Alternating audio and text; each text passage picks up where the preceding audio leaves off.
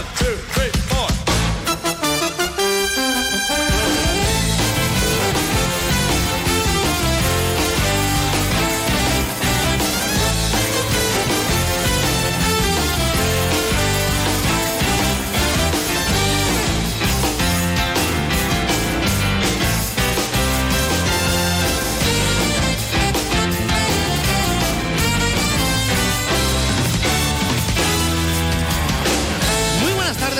señores. Son las 12 y 20 minutos. Sean ustedes bienvenidos, bienvenidas a Más de Uno Sevilla. Hoy es jueves, jueves 17 de enero.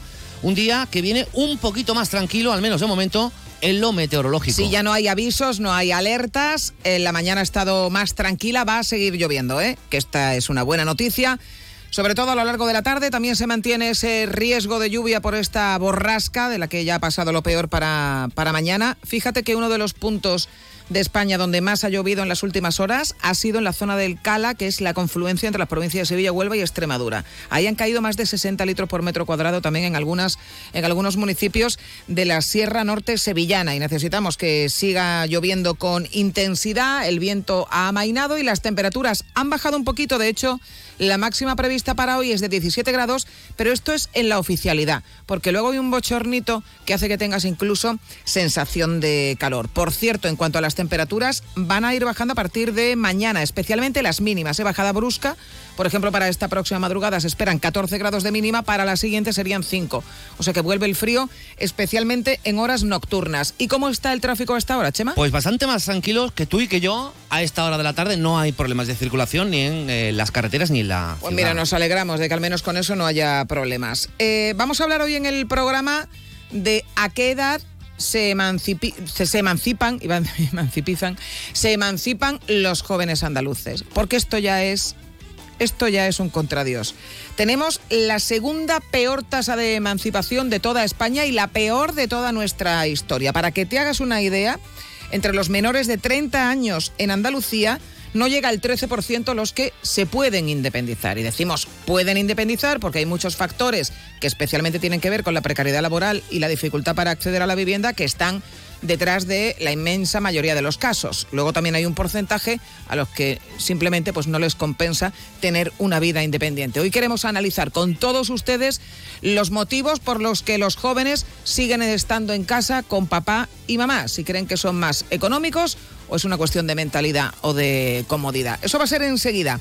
Antes, como siempre, un adelanto de otros asuntos que también les contaremos en el programa de hoy. Este es nuestro sumario.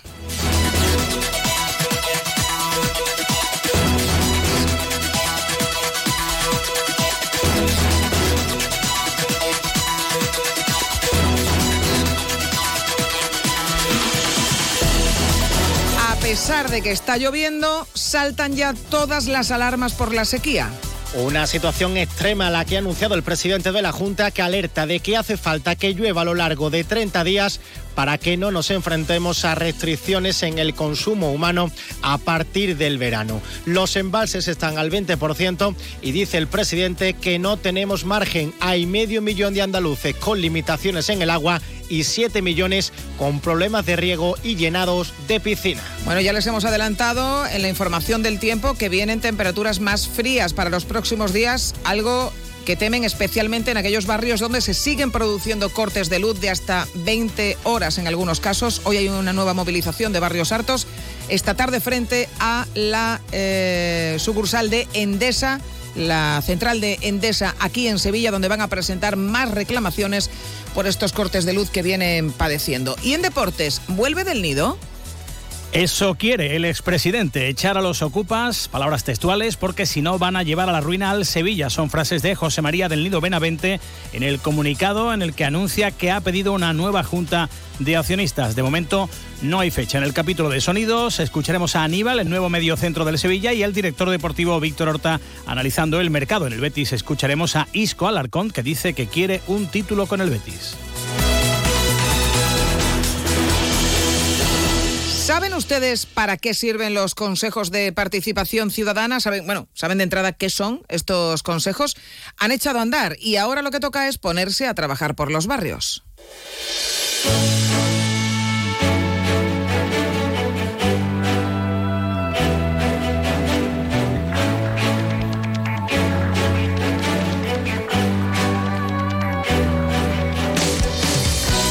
Porque esa es la filosofía de estos organismos de participación de la que forman parte 486 entidades de la ciudad integrados en los 11 distritos de la capital. La idea, como adelantaba Susana, es que sean los propios ciudadanos los que fiscalicen lo que pasa en su entorno más cercano, lo que pasa en sus barrios, especialmente en dos cuestiones, en las cuestiones de urbanismo y en las cuestiones de servicios públicos, que esos problemas que hay a la hora de buscarles una solución sean un poquito más ágiles. Pero para eso lo primero es saber qué son exactamente y cómo se utilizan. Vamos a saludar a Juan Bueno, que es el delegado de Hacienda, Turismo y Participación Ciudadana del Ayuntamiento de Sevilla. Señor delegado, buenas tardes.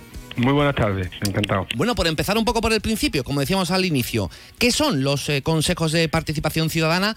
Eh, ¿Cómo se lo explicaríamos a los oyentes? ¿Para qué sirven exactamente? Bueno, usted ha dado un avance muy claro, ¿no? Eh, los consejos de participación ciudadana son consejos que se constituyen en cada distrito por todo tipo de entidades que el único requisito que se les pide es que estén en ese registro de participación ciudadana al menos con un año de antigüedad. Eh, todo tipo de asociaciones, de todo tipo, eh, de temas sociales, eh, de temas culturales, de temas económicos, asociaciones de AMPAs, de mujeres, de vecinos, todo tipo. Entonces, esos consejos lo, lo que tienen que hacer es inscribirse para formar parte de esos consejos, esas asociaciones, y ya forman parte del Consejo de Participación Ciudadana como quedó ayer perfectamente delimitado y establecido. Y Está claro, usted lo ha apuntado. Estamos hablando de que el protagonista de el protagonismo que queremos que exista en, el gobierno del Ayuntamiento de Sevilla, como muchas veces ha repetido el alcalde, son los barrios y son los vecinos. Y es la forma que tienen los vecinos de estar en hilo directo con el ayuntamiento, planteando problemas, planteando soluciones, planteando todo lo que quieran y que correspondan al gobierno y desde luego el gobierno lo que tiene es la obligación de responder y de solucionar. ¿Y cómo funciona exactamente? Es decir, ¿cuál es el modus operandi si un vecino pues, eh, detecta un problema en su, eh, en su barrio y dice, pues voy a ir a, esta herramienta eh, para comunicarlo? ¿Cómo funcionan? Bueno, en este momento estamos, o sea, los consejos de participación son mundo asociativo. Eh, evidentemente cualquier vecino que se acerque a cualquier distrito o que se acerque al ayuntamiento planteando problemas se le atiende, estaría bueno, ¿no? Para eso está el registro y para eso está la labor de los concejales, de los directores de distrito de tanta gente que tiene que estar pendiente de lo que digan los vecinos. En este caso, de los consejos de participación es una forma de organizarse a través eh, a nivel asociativo, es decir, son las asociaciones las que tienen sus asociados, las que explican a través de sus asociados cuáles son los problemas. Son unos consejos que están en cada distrito, cada distrito tiene el suyo, que preside el delegado de cada uno de los distritos y el director, y que evidentemente en esas reuniones es donde se les traslada este tipo este tipo de asuntos que ellos quieran trasladar. Después también está otro organismo un poquito más formal quizá, o bueno, no sé si la palabra es adecuada, que son las juntas municipales de distrito que la conforman también asociaciones, además de los grupos políticos. Pero eh, los consejos de participación son una forma de relacionarse con el ayuntamiento, asociaciones, ellos con sus asociados, las asociaciones con el ayuntamiento.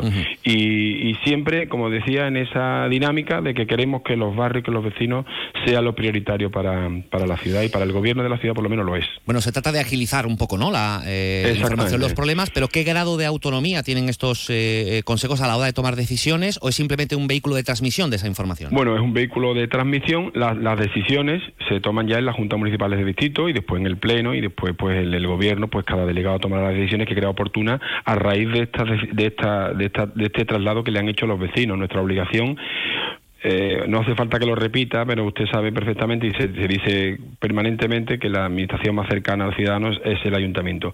Tiene que el ayuntamiento tiene la obligación de establecer sistemas, de establecer formas, de establecer mecanismos para que esa administración cercana se convierta en una realidad y realmente se le trasladen los problemas que realmente necesitan los barrios y los solucionen. Este, este es uno de esos mecanismos, esos consejos donde se plantean los problemas. La obligación nuestra está en que una vez vistos esos problemas y viendo que son realmente problemas del, del barrio, pues tenemos que solucionarlos en eso tenemos que estar, ¿no? Después, verdad que la parte más ejecutiva, pues la puede tener las decisiones que se toman en las juntas municipales, las decisiones que al final eh, deciden los concejales de, acuerdo con sus competencias, por eso que le han trasladado, pero yo creo que gobernar un ayuntamiento eh, aislado de la sociedad, aislado de los barrios, es lo peor que se puede hacer. Lo mejor que puede hacer un delegado del gobierno del ayuntamiento de una ciudad es escuchar a sus vecinos y desde luego atender los problemas que ellos tienen. Bueno, finalmente creo que han sido 482 las entidades que, forman parte, pero se presentaron más, se presentaron 530 solicitudes. ¿Cuál ha sido el criterio de selección eh, a la hora de mm. conformarlos? No, no hay criterio. Lo que hay es cumplir requisitos. Es decir, cualquier asociación que esté en el registro de participación ciudadana y que tenga un año de antigüedad, bueno, y que tenga después unos requisitos, pero que son requisitos absolutamente formales, forma parte. No hay, no hay exclusión de nadie. Eh, no cumplirían los requisitos que establece el reglamento y por eso no están. Que nosotros además siempre tenemos eh, la mano tendida. Y entendemos que siempre podemos aplicar alguna fórmula para algunas personas que se, algunas asociaciones que se llegan a nosotros y que por algún motivo pues no han cumplido. Si son requisitos que se pueden de alguna forma solventar eh, si son no, no, resolubles, no, pero si son, se pueden solventar, intentamos tender mano tendida. Ayer, por ejemplo, en el acto de constitución, cuando ya el alcalde dijo que se daba por constituido el Consejo de Participación Ciudadana de toda Sevilla, en toda cada uno de los distritos, explicó que si alguno se había quedado fuera, una señora, por ejemplo, que además eh, pertenecía a una asociación, creo recordar que era de asociadas de, de cáncer de mama, explicó que ella se le había pasado el plazo. Y rápidamente le dijimos que, bueno, de qué forma podíamos eh, solucionarlo, porque nosotros queremos que participe todo el mundo posible, no queremos evidentemente ponerle puertas a ese tipo de a este tipo de asuntos. ¿no? Mm. Una última cuestión. Eh, todo esto evidentemente se implementa eh, y, puede funcionar siempre y cuando el ciudadano se, se, implique ¿no? En, la solución de esos problemas. Esto suele ser así, es decir, el sevillano eh, suele implicarse en los problemas de su barrio o, cuesta un poco conseguir esa mm. participación a nivel ciudadana. Bueno, yo creo que la obligación de la, de la administración es empujar al ciudadano a que se implique. Vuelvo a repetir, porque yo creo que nosotros, eh, eh, creo que es la mejor forma de gobernar. Nosotros podemos gobernar a una mesa, tenemos que escuchar a la gente. Entonces, lo mejor de escuchar a la gente es implicarlos, ¿no? Y nuestra obsesión es esa, ¿eh? que, que todo el mundo que se acerque, que todo el mundo se implique. Es verdad, como ocurre en todo, pues hay se detectan barrios donde la implicación a lo mejor es un poco menor y hay otros barrios donde el poder asociativo es espectacular, con lo cual nos alegramos muchísimo. Hay algunos barrios eh, de Sevilla donde hay una implicación social con el tema asociativo brutal de personas que, que se asocian para eh, cumplir objetivos, para ayudar, para eh, es tremendo. nosotros estamos relativamente contentos con eso. Es verdad que nosotros como administración tenemos que seguir haciendo campañas y haciendo alguna algún tipo de política en, en barrios para, para animar a, los vecinos a que se impliquen socialmente y animar a que se constituyan asociaciones de, del tipo que sea para reivindicar lo que sea. ¿no? Yo creo que eso es, eso es, para nosotros es muy importante. En cualquier caso, también existe la individualidad de las personas que nosotros también las atendemos, pero hombre, si, si, si nos relacionamos con el tejido asociativo, pues evidentemente tenemos mucho ganado en el sentido de que representan también a muchos vecinos de su de su barrio y de su entorno. ¿no? Bueno, pues eh, en cualquier caso ya están eh, funcionando, ya se han constituido esos consejos de participación eh, ciudadana y ahora lo que hay que hacer evidentemente es darle uso y utilidad y que esas informaciones redunden en el, en el bienestar de, los barrios y también de los vecinos. Juan Bueno, delegado de Hacienda, Turismo y Participación Ciudadana y Transformación Digital, que no se me olvide. Muchísimas gracias por, por atender nuestra llamada. Pues encantado y muchas gracias a vosotros siempre. Saludo, hasta luego. Hasta luego. Miguel Cala está un día más, pero no un día cualquiera, al frente del control técnico de sonido de este programa que estamos haciendo contra Citrix y Marea. ¿Luego lo explicamos o lo explicamos ahora? Bueno, eh, no, cuando, cuando ya veamos cómo nos sale. Si nos sale bien, lo explicamos. si no, pues, pues quédense, quédense ahí, va. Eh, volvemos enseguida.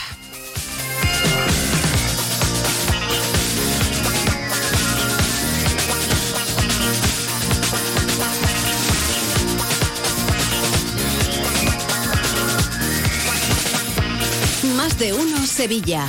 Chema García y Susana Valdés. Onda Cero. Los lunes en Más de uno Sevilla, Arquitectos en la Onda. Conozcamos Sevilla, su historia, su patrimonio. Conozcamos Sevilla a través del legado de quienes diseñaron y construyeron sus calles y sus edificios, los arquitectos. Una ruta por nuestro pasado para entender nuestro presente y nuestro futuro, con la colaboración del Colegio Oficial de Arquitectos de Sevilla. En el hospital y en los centros de salud, los fisioterapeutas te aportan salud y bienestar, fisioterapia y calidad de vida unidas para beneficio de las personas. Fisioterapeutas, profesionales esenciales para tu salud. Es un mensaje del Sindicato de Enfermería SATSE Sevilla. Vive las rebajas en Los Alcores. Encontrarás todo lo que estabas buscando al mejor precio. Moda femenina, masculina, infantil, calzado, decoración y complementos para el hogar, deporte. No las puedes dejar escapar. ¿Hay ganas de rebajas? A92, salida 7, Alcalá de Guadaira, Sevilla. Centro comercial Los Alcores. Mucho donde disfrutar.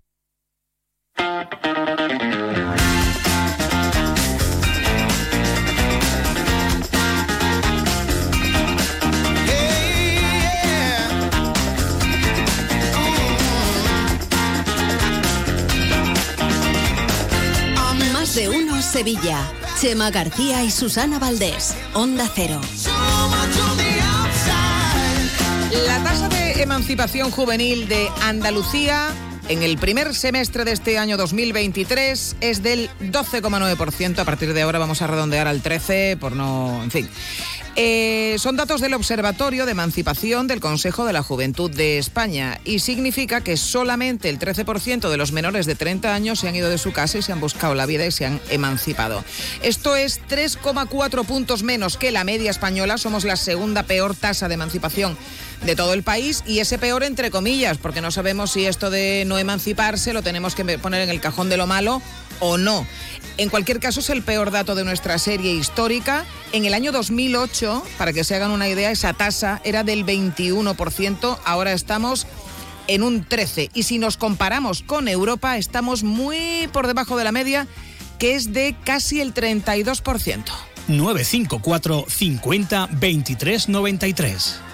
Vamos, que no se van de casa los jóvenes ni con agua caliente, es un poco la expresión que podemos utilizar. Ahora entraremos en los porqués. Claro, exactamente, porque detrás de la decisión de irse de casa puede estar la voluntariedad. Yo conozco unos cuantos que dicen, ¿para qué me voy a emancipar con lo bien que estoy yo en mi casa? No entramos aquí a debatir las razones que uno pueda eh, tener para quedarse en casa, sino aquellos que quieran emanciparse Claro. y no puedan por distintos factores, fundamentalmente, y ahora lo van a poder escuchar, entre otros muchos, aunque queremos que nos lo cuenten, el precio de la vivienda. El Si me precio voy de a la ir vivienda es casa- fundamental. Claro, si me voy a ir de casa, necesito un techo sobre el que eh, dormir, ¿no? Pero la base de todo es el salario. Resulta que el salario medio de los jóvenes andaluces es también el segundo más bajo de todo el país. Y está claro, y así se expone también en este informe del observatorio, que eh, la inmensa mayoría no se pueden emancipar en solitario por el precio del alquiler. Aquí, evidentemente, en una comunidad tan grande como Andalucía, cada caso es un mundo, pero aquí en Sevilla ya sabemos cómo van subiendo el precio de los alquileres y, los- y lo difícil que es, con los sueldos medios y precarios que hay, el poder emanciparse. Déjanos una nota de voz con tu opinión en el WhatsApp de Más de Uno Sevilla, 648 85 67 80.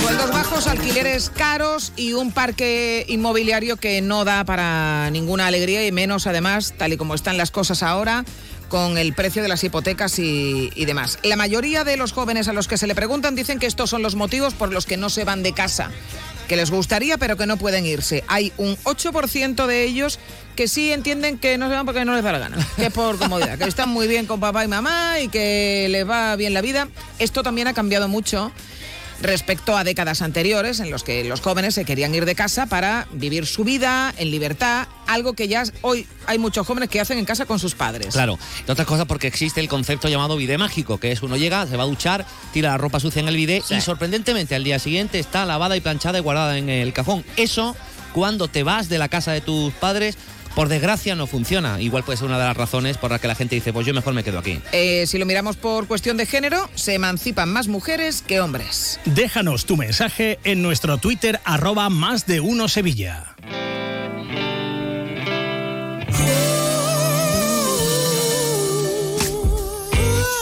Vete, que no te quiero.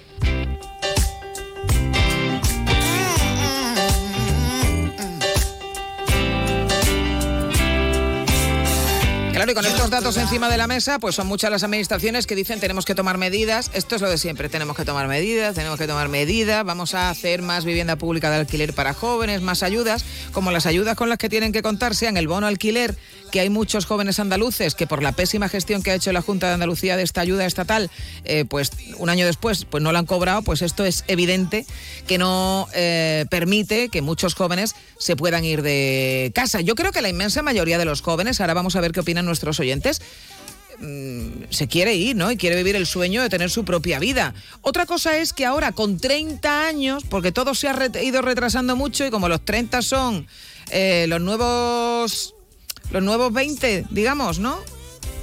Tener a los 30 años como tener antes 20. Bueno, sí, eso es- aproximadamente. yo creo que eso es un poco consuelo de gente que ha cumplido ya 30, pero bueno, se puede decir, sí, en, en- en cuestiones económicas o de Sí, vivienda o de emancipación eh, podría ser. Eh, también hay que distinguir un poco entre, eh, insistimos, aquellas personas que, o queríamos saber, nos gustaría saber en el programa de hoy, las razones por las que uno que quiere irse no puede, y también las razones por las que uno que puede irse prefiere quedarse, que a mí también me gustaría eh, conocerlos. Y ya voy a aprovechar y abrir un melón, que creo que es importante y puede llegar a, a ser hasta bonito. Eh, si pueden, ¿eh? si lo recuerdan, la primera vez que usted se fue de casa, Sí. da igual que sea una casa de alquiler, eh, que se fuera a vivir con amigos, o, o da igual. Esa primera noche en casa, ya sin papá y sin mamá, y los hermanos, con su dormitorio compartido en su litera, durmiendo en el sofá del salón. Da exactamente igual. ¿Usted cómo lo recuerda? ¿Con pena? ¿Con alegría? Eh, ¿Lo celebró con champán? Eh, ¿Tuvo también que puede llegar a pasar un poco de... mm, de morriña, ¿no? Decir tú, ay, Ay, echo de menos a que, mamá, que abandonaron. Y al A revés. y al a mí no me pasó, Y al, ¿eh? y al revés también. Cuando se fueron sus hijos y se han ido, eh, este síndrome del nido vacío, ¿cómo lo llevaron? Que también es importante. Hombre, mucha tanto que es importante. Hay muchísimos padres que lo llevan mal. Yo soy de las que estaba loca por independizarse. Me independicé lo primero que pude, que creo que fueron con 22 años, y encantada de la vida. No porque en casa de mis padres estuviera mal, sino porque yo en mi ca- casa de mis padres con 22 años todavía tenía hora para volver. O sea que mis padres son adorables, pero eran muy siesos. Y entonces... Les ha caído su Exacto. ración de palos. Y entonces, pues yo digo, pues mira, yo mejor sola. Pero es cierto que eh, pude eh, tener la garantía de una estabilidad laboral y, y, en fin, unas condiciones que me permitieron poder hacerlo. Claro. Que eso hoy en día, eh, por el precio al que están las cosas y porque ya además vivimos en, un en unos estándares de comodidad que no queremos abandonar, pues cada vez es más difícil que tengan los jóvenes menores de 30 años, que es de los que hoy estamos hablando. Bueno, pues ya lo saben, hay tres vías para participar con sus opiniones. El teléfono directo, el 954 50 23 93 para contestar a todo ese catálogo de preguntas que les hemos ofrecido. 954 50 23 93. Nos puede enviar una nota de voz al 648 85 67 80, 648 85 67 80 o dejarnos un mensaje que ya hay unos cuantos y ahora enseguida los vamos a leer en nuestra cuenta de Twitter, arroba más de uno Sevilla. Venga, vamos a empezar por las notas de voz en nuestro WhatsApp, que nos encanta escuchar a los oyentes, 648 85 67 80.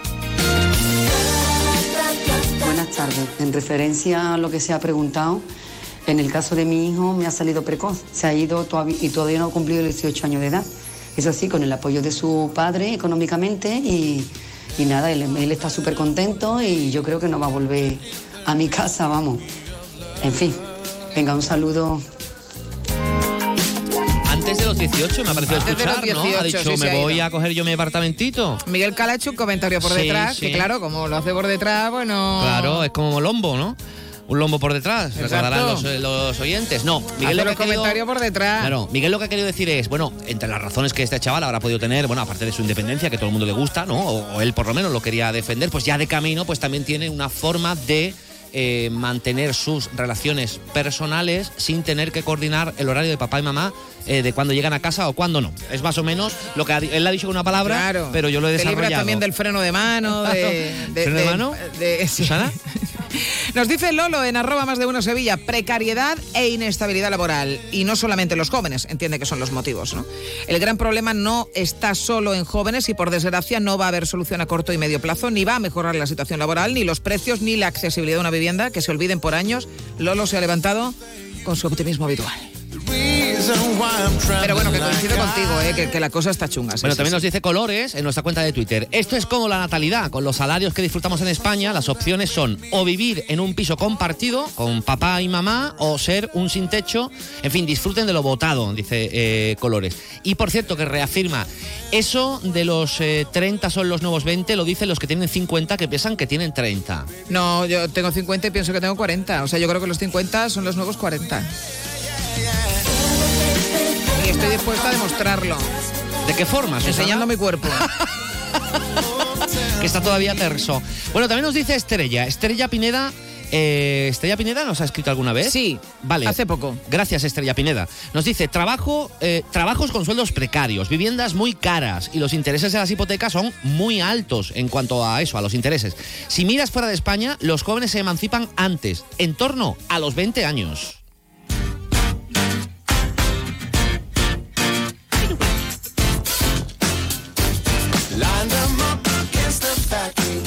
Aunque no sea lo prioritario, yo creo que también hay de fondo un tema de mentalidad o de forma de entender la vida. Eh, aquí somos mucho más familiares que en otros países en los que se entiende como algo absolutamente normal que eh, los hijos, en cuanto tienen 17, 18 años, se piden de casa. O sea, esto, por ejemplo, que vemos tanto en las películas americanas o en europeas, eh, no existe ni ese afán de los padres por tener siempre a los hijos en el nido, ni a los hijos queriendo vivir con los padres casi eternamente, ¿no? Esto también tiene que ver un poco con, con nuestra mentalidad, con nuestra forma de Claro, vivir. que ha cambiado mucho respecto a dos años. Hoy en día, eh, a ver, una- un padre, la relación que tienen los padres con los hijos es mucho más abierta. Claro. Eh, por la razón que sea. Antes, para hacer de todo, y cuando digo de todo, es de todo, abran ahí ustedes el abanico, pues había que buscarse la vida. Te tenías que pirar. Ahora, pues es hasta relativamente frecuente que... eh, Que te la- animen. Que te animen. Desde el cuarto de al lado. Efectivamente. No, pero que sea una cosa normal vista por ambas partes. Es decir, que yo Sí. llevo a mi pareja, presento a mi pareja a mis padres, esa pareja coge confianza, se queda a dormir y en medio de y la noche. en la calle, pues aquí Claro, más y en medio de la ¿no? noche, pues haces cucharita, la cucharita pasa a tenedor y de tu nido a cuchillo, ¿no? Eso ¿Sabes en mi casa no lo podría hacer ni ahora, ¿sabes? Eh, Hombre, con tus padres. con mis padres de cuerpo presente sería complicado. más mensajes, ¿no? Que, que- sí, más mensajes. Hola, soy Manolo. Yo creo que muchos chavales hoy en día les cuesta trabajo por, por las condiciones de trabajo y lo que te piden para poder alquilar. Ya olvídate de comprar. Yo me fui de mi casa, también verdad que aquí no hay mucha tradición de eso, ¿eh? porque mi madre cada vez que uno decía que se iba, siempre decía, pero tan mal estás aquí. Yo me fui la primera vez con 22 años, creo que fue, y mi madre tenía una carita que no veía, parecía que estaba en un entierro. Yo estaba yendo y viniendo porque yo echaba novia, me iba a vivir con ella, cuando me peleaba pues volvía a casa de mis padres. Luego hasta ya con 28 definitivamente que me fui. También te digo que como padre ahora, el día que mis hijos se vayan, que el mayor ya está pensando en, si todavía tiene 17 años, el día que mis hijos se vayan, yo voy a llorar más que Jeremías, porque yo soy de los que necesito tener a mis hijos y, y darle la buena noche todos los días. Pero bueno, es ley de vida. Un beso para todos. Empujón.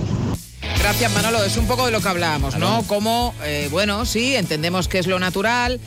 Todos queremos eh, que nuestros hijos se vayan de casa porque eso significa pues que, que les va bien y que van a hacer su vida, que es lo- a lo que todos aspiramos, pero luego en el fondo pues está una cosa Sí. aquí de eh, animal en la que quieres tener a tus retoños muy cerca. Yo creo que en el fondo nadie, ningún padre quiere que sus hijos, por regla general, eh, se marchen. Eh, aunque sepan que les va bien, en el fondo quieren que esa situación de vivir en casa, acostarse cuando el niño o la niña ya está acostado, poder decirle buenos días o buenas noches, o poder comer en familia y, y cenar, no quieren que cambie nunca. Luego comprenden y asumen que esto es ley de vida, como decía Manolo. Pero querer, querer, hombre, alguno habrá que... Yo creo que mi madre todavía querría que yo volviera a casa. ¿eh? Claro, por eso te digo, en el fondo nadie quiere que se marche. Si- si la relación es normal y, y- Claro, y claro. buena, no, no es natural que alguien diga, pues ojalá mi hijo se vaya ya de aquí, aunque sea, igual sí, ¿no? Que hay Bueno, alguno sí, hombre, hay, hay algunos que son Claro, petardísimos, ¿no? pero que, ese que es- también están los padres hartos de tener los hijos ahí eh, todo el día, porque hay hijos que están metidos en un cuarto jugando a la Play y no hacen absolutamente nada. Eh, yo no, eh, creo que nunca tendré la capacidad de, de- de experimentar eso, porque no creo que ya a mi edad ¿no? Pueda tener hijos, pero entiendo que sí me pongo muchas veces en la posición de los padres, que después de darlo todo, sacrificio, eh, muchos años, eh, tal, cuando ya has logrado sacar la vida de tu hijo adelante y ahora tienes ahí perfecta y encaminada, el niño se va y ahora pues te quedas tú solo. Ese síndrome del nido vacío que tiene que ser muy jodido de experimentar, ¿eh?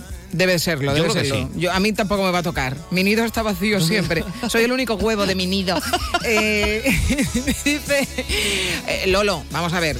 Lolo, yo creo que ha sido un poquito dedito veloz, porque cuando he dicho con su optimismo habitual, oye Susana, si quieres nos autoengañamos, no, hemos no te- dicho que en el te piques, 2024 Lolo. autoengaños no, stop autoengaños. Te piques, Eh, Lolo, de eh, verdad. he dicho que estaba de acuerdo contigo, que la situación es muy complicada, simplemente me ha llamado la atención que era todo como se exponía, ¿no? Pero ya está, ya Mira, está. eh, más mensajes que nos llegan un montón. Nos dice Teresa Andrada. Creo que el que quiere se independiza y no es un problema de ahora. Tengo una hija de 24 años que lleva desde el año pasado independizada y trabajando y un hijo de 25 muy feliz de vivir con sus padres. En fin, que no veo yo que sea un problema nuevo. Yo, en el caso de Teresa, dice, me fui con 27. Alejandro dice, yo he tenido que volver 30 años después, trabajo, descanso mentalmente y ayudo a mis padres que lo necesitan. Y, Y Ana Mau dice... Por alguna razón ha llegado a, a tener recuerdos del charco de la pava. Sí, y Ana Mau dice, bueno, será claro, Por, la- por el freno de por el mano. freno de mano, que no lo había entendido, por cierto, Miguel Cala. Eh, se- eh, creía que se refería, dile a qué creías que te referías, eh, efectivamente. Bueno, y Ana, no lo podemos decir, dice que lo único que se puede hacer ahora es esperar a que se independicen los padres. Sí, sí, desde luego, van a tener que tomar Sí, esa sí. decisión. Hijos, nos vamos de casa. Aquí os quedáis.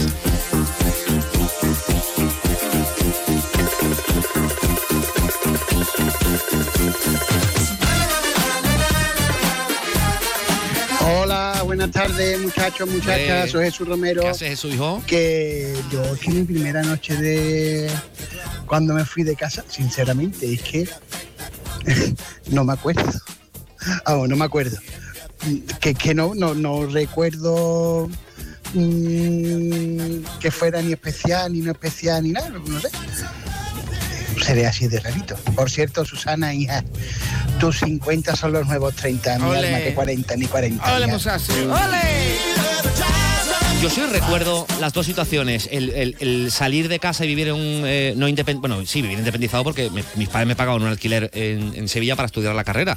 Eh, pero ese, esos primeros días, especialmente el primer día de, oye, ya soy independiente, ya puedo llegar a la que quiera, salir a la que quiera, puedo hacer lo que quiera en mi casa. eh, yo recuerdo eso con especial cariño. Pero sobre todo, la primera noche que pasé ya en mi casa, ya eh, propiedad del banco, ¿no? Esa noche decir tú, oye, pues ahora empieza otra etapa de mi vida, que la marca esa noche en tu, en tu mi casa, que era Pavelda también, eh, yo la recuerdo con especial cariño y con mucha emoción, o sea, de, de levantarme por la mañana, con la casa medio vacía y con los muebles del que la había dejado, eh, con, mucho cariño y con, con una emoción especial. Yo creo que eso es, bastante común. Eh, para mí eh, también ha sido siempre muy importante el hecho de ser independiente. Yo lo que pasa que tuve que hacer la mudanza a, la casa mía ya definitiva. Tuve que hacer la mudanza aprovechando una ausencia, o sea, un viaje de mis padres.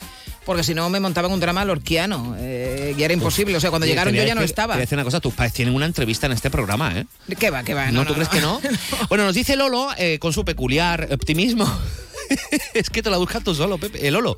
Dice, esa madre, se refiere a la, a la eh, señora que nos ha dejado un mensaje. Sí. Dice, esa madre a la que el hijo se le ha ido de casa con menos de 18, visita a su hijo en el centro tutelar de menores cumpliendo el régimen de visitas. No tengo pruebas, pero tampoco dudas. Pero Lolo, Por favor. ¿qué te pasa, Lolo? Oye, que hay gente que de verdad que, que se quiere independizar, que es maduro, que De se verdad, quiere ir, Lolo. que dicen, oye, pues si mis padres a lo mejor me ayudan o lo que sea, ¿Qué te muy pasa, bien, Lolo? pero pues no sé, a Lolo a lo mejor no se fue hasta los dos 40. A lo mejor todavía está ahí. O necesita kibis, Lolo, yo creo.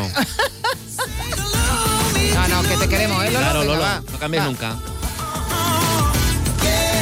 Hola, buenas tardes. Vamos a ver, eh, yo tengo 51 años, pero vamos, soy jovencísimo. que yo estoy buscando piso de alquiler, ¿vale? Y 650, 700, 750 euros. Y te hablo de 580 euros en los pajaritos. Eh, bueno, estoy buscando y no encuentro, ¿vale? Soy autónomo y a los autónomos nos ponen muchísimas pegas, ¿vale?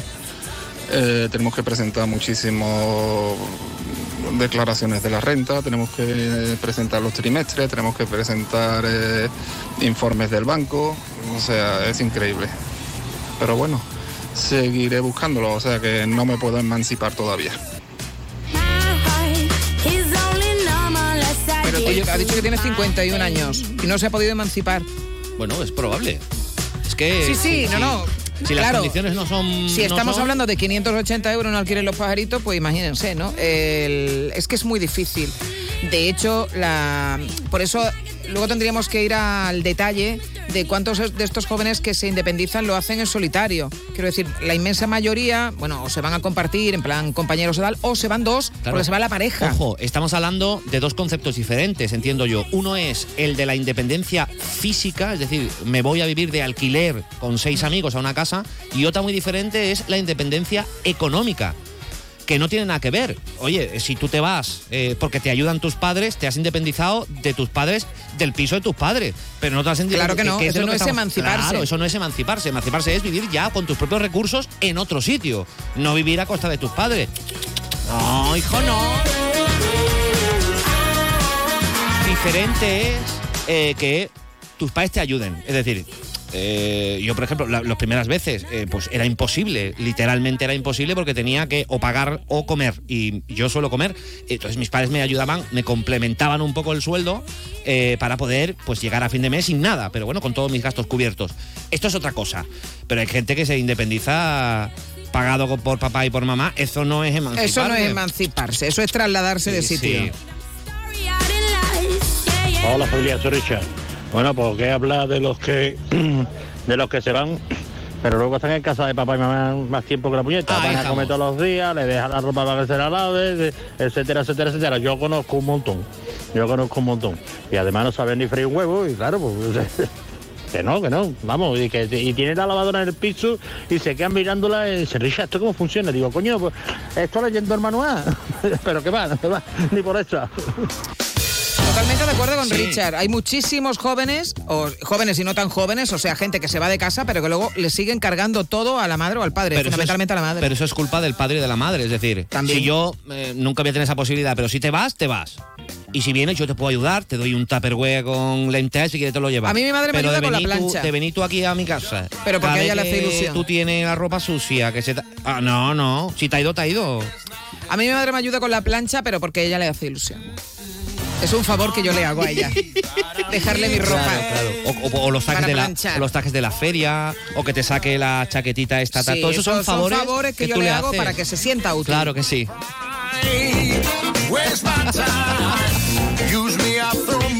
Oye, un beso a la madre Susana, que es una señora maravillosa y estupendísima. Y al padre también. Eh, y a- por supuesto a- también a, a don Rafael, que es también un señor maravilloso No, pero y muy quiero decir, eh, en, la- en- en mi época eh, vivíamos todos más o menos en Sí. una misma realidad, Sí, o sea, no teníamos eh, la libertad o la comodidad, digamos, a ese nivel en casa que tienen ahora los jóvenes que eh, prácticamente hacen lo que les da la gana y tienen lo bueno de vivir con tus padres y lo bueno de que nadie te ponga límites. Hombre, si tus padres te siguen tratando como si vivieras en casa, que decir, la culpa que igual no es del joven, ¿no? Es decir, oye, pues si yo voy a casa y me ahorro el detergente porque mi madre me lava en plancha la ropa, pues hay que hacer un esfuerzo por ambas partes. Tú te vas, pero yo voy a intentar tampoco romper, abusar de ti, ¿no? hay que romper hilos. Si, si te lanzas del nido, pues te pega el bocazo, pero lánzate del nido, hijo.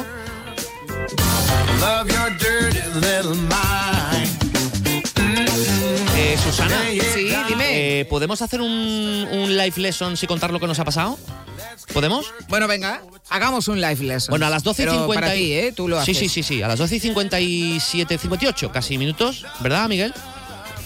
Les vamos a contar una cosa que ha pasado en este programa y vamos a darle contenido a esta sección que se llama Live lessons. Life Lessons. Work Lessons, podemos llamarlo. Work lessons. Work Lessons. Work Lecciones de lessons. trabajo. Ah, vale. Ahora, lo que nos ha pasado es lo siguiente, porque saben ustedes que no tenemos secretos para ustedes. Trabajamos en un sistema, eh, to- to- todo el equipo de, de- de- de la casa de Onda Todo Cero. Radio, eh, en cadena. Es decir, estamos todos centralizados, conectados, Sí, conectados. informáticamente. Esto tiene muchísimas ventajas, pero tiene una desventaja, que es que cuando el, ese, bueno, un secreto, en ese sistema es donde se puede imprimir, ¿vale? Para que se hagan una idea. Tiene muchas ventajas, muchísimas. Imprímeme tú, imprímete yo, cógete el documento, perfecto. Pero tiene una desventaja. Y es que si ese sistema se cae y se pega un bocazo, Se cae para todos. detrás vamos todos. Eso mismo, si ocurre a las 10 y media de la mañana, pues puedes hacer un poco, ¿no? Por arreglarlo. Si ocurre a las 12 y 16, como nos ha pasado a nosotros. Pues nada, no teníamos pues ni medio papel. Nada, ni papel ni línea. ¿Pero lo han notado ustedes? Digan la verdad, ¿lo han notado ustedes? Yo creo que no, porque teníamos todo en la cabeza. Porque en este programa hacemos profesionales. Y hasta aquí, Work Lessons.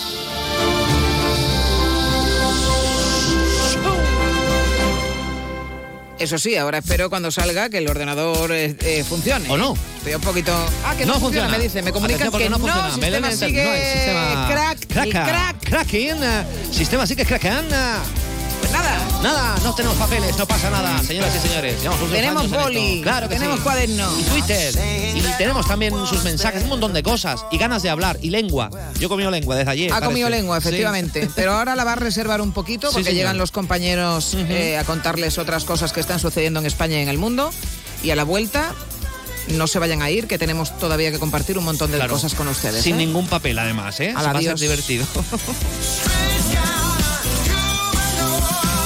En Sevilla también somos más de uno.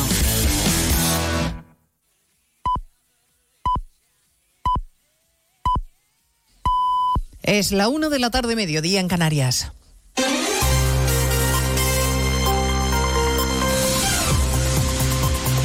Noticias en Onda Cero. Buenas tardes, avanzamos a esta hora algunos de los asuntos de los que vamos a hablar con detalle a partir de las 2 en Noticias Mediodía con el guion gubernamental que se va cumpliendo. La amnistía sigue pasando trámites en el Parlamento pese a que los letrados del Congreso advirtiesen ayer de su dudosa constitucionalidad.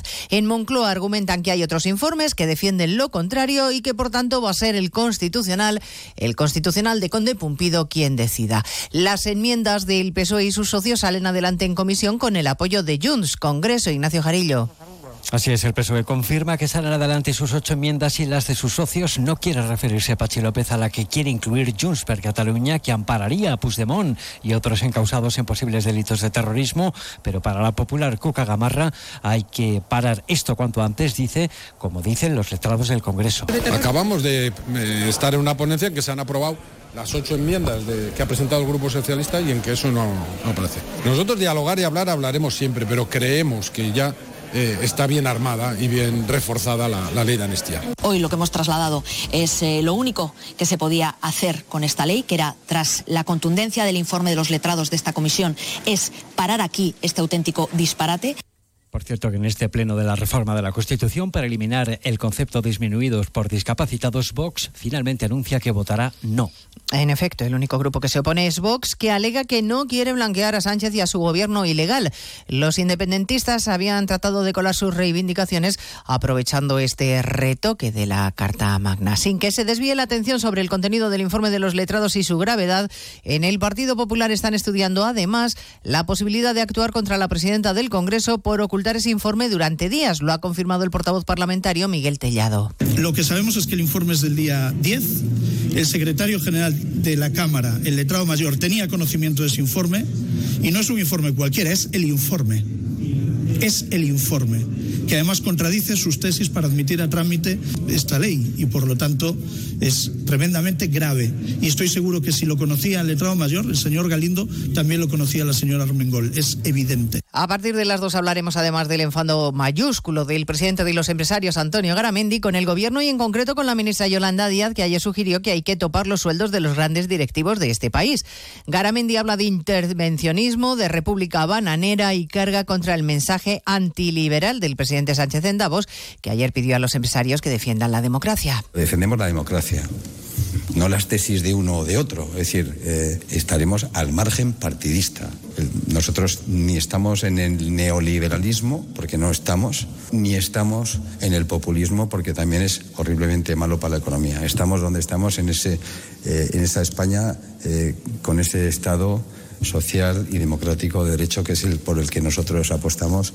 Hablaremos también de la buena noticia para miles de ciudadanos que se acogieron a una demanda colectiva de Adicae contra las cláusulas suelo abusivas que pagaron en sus hipotecas. Hoy la abogada general del Tribunal de Justicia de la Unión Europea ha respaldado la demanda, aunque falta que se pronuncie el tribunal. Normalmente lo hace en el mismo sentido que la abogada general.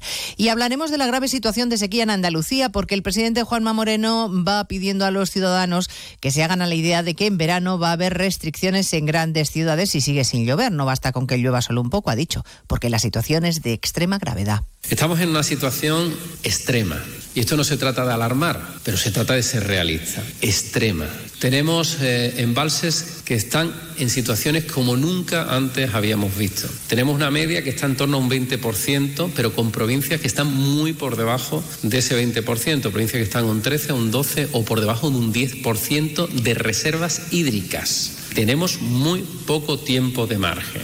Hablando de sequía, la Agencia Estatal de Meteorología confirma que esta semana 15 provincias de nuestro país han registrado récord de calor por el día y la noche, hasta 17 grados, por ejemplo, en Alicante de madrugada, Belén Gómez del Pino. O 31 grados registrados este martes de día en Gran Canaria. El archipiélago además ha vivido esta semana noches tropicales con termómetros que no han bajado de los 20 grados. Son temperaturas anómalas para mediados de enero, más propias de mayo, junio, incluso del verano. Además de esos casi 17 grados nocturnos en Alicante, se registraron otros récords de madrugada por ejemplo, 13 grados en Cáceres, 12 en Salamanca. Madrid registró la madrugada del martes la mínima más alta desde 1920 en enero, 11 grados. Explica la EMET que este episodio cálido se debe a que las aguas superficiales del Atlántico Oriental acumulan más calor del normal y las últimas borrascas han arrastrado ese aire templado a España. Pues de todo ello hablaremos en 55 minutos cuando resumamos la actualidad de este jueves 18 de enero.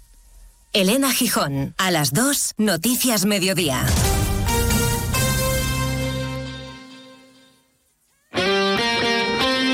Este jueves la Copa del Rey se juega en Radio Estadio, con las dos últimas plazas en juego para los cuartos de final.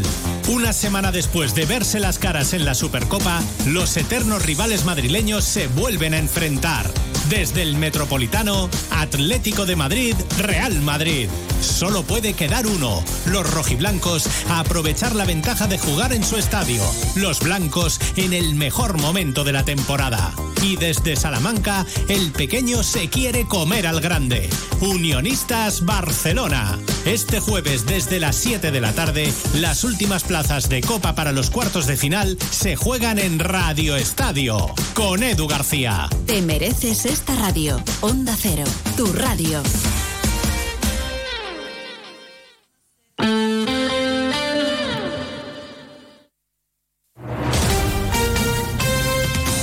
Andalucía, Onda Cero.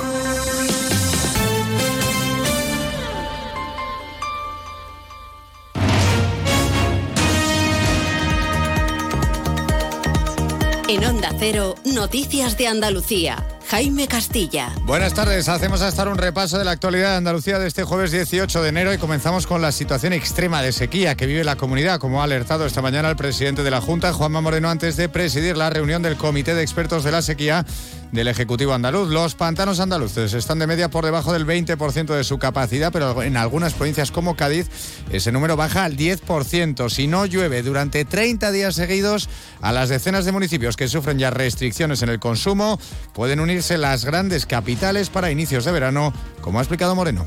Si en marzo, abril, la primavera no tenemos las ansiadas lluvias, muy previsiblemente vamos a comenzar el verano con restricciones en las grandes ciudades, como Sevilla, ciudades como Málaga, ciudades como Córdoba y otras muchas tantas se van a ver obligados a hacer restricciones en el consumo del agua de sus habitantes. Por ello ha anunciado la aprobación del cuarto decreto de sequía de la Junta el próximo 29 de enero con una dotación de 200 millones de euros, de los que 50 irán a ayudas directas para el sector agroalimentario. Precisamente en Málaga, los agricultores de la provincia reparten hoy 3.000 kilos de limones de forma gratuita entre los ciudadanos en protesta por los costes de producción que hacen que su actividad ya no sea rentable. Onda Cero Málaga, José Manuel Velasco.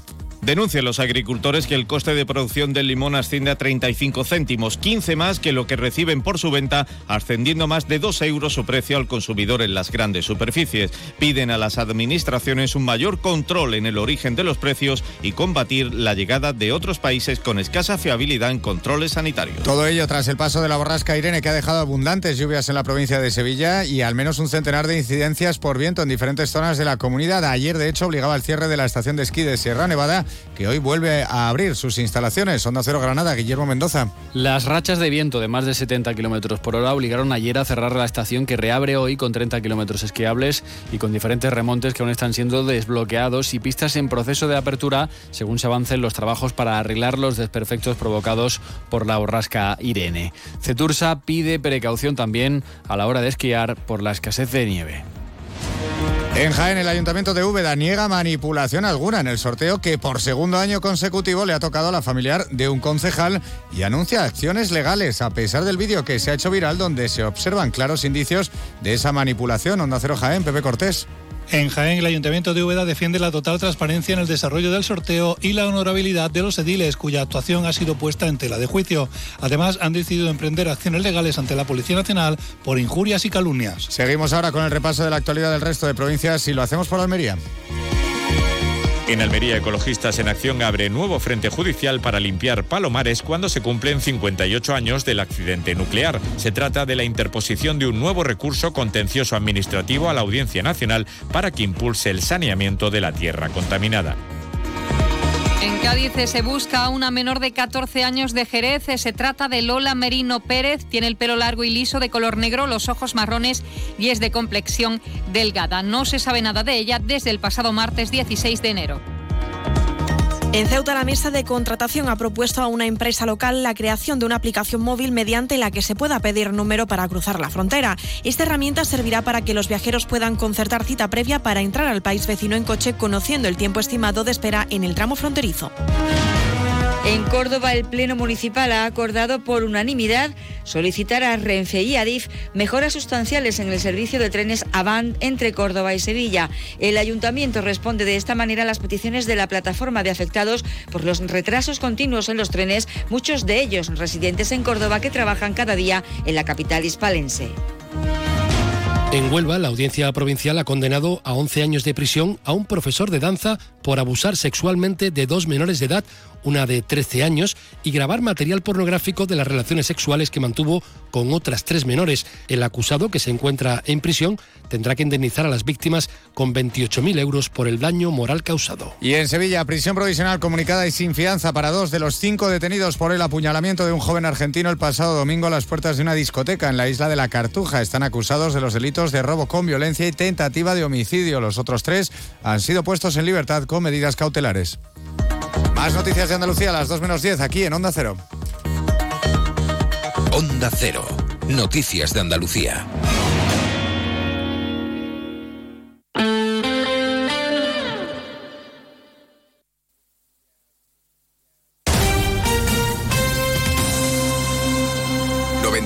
.9 Onda Cero, Sevilla. Para estar al día de toda la información deportiva sevillana, síguenos de lunes a viernes en Noticias de Sevilla 8 y 20 de la mañana con Grupo Avisa. Concesionario oficial Volkswagen, Audi, Seat y Skoda. Rebajas en Rapimueble, simplemente más bajas. Dormitorio ahora 139 euros. Apilable de salón 159 euros. Más ahorro, más ofertas, más barato. Solo en Rapimueble, el líder en rebajas, calidad y garantía. Más de 230 tiendas en toda España y en rapimueble.com. En Kia llevamos 30 años esperándote, porque mientras tú estabas rebobinando cintas con un boli, Kia Sportage no ha dejado de avanzar. Pero no pasa nada, llegas justo a tiempo. Kia Sportage, 30 años esperándote. Solo en la red Kia de Sevilla. Kia, movement that inspires. Si tienes problemas en tu comunidad de vecinos o situaciones que no sabes resolver, preguntar es el primer paso hacia la solución. Es muy sencillo. Manda una nota de voz con tu pregunta al 648-856780 o escríbenos a más de uno Sevilla gmail.com. Los profesionales del Colegio de Administradores de Fincas de Sevilla te responden en directo. Confía siempre en un administrador de fincas colegiado. En Elegido encontrarás un lugar de descanso auténticamente mediterráneo. Sol, náutica, parajes naturales, patrimonio histórico y toda la huerta de Europa. Ven a Elegido y vívelo.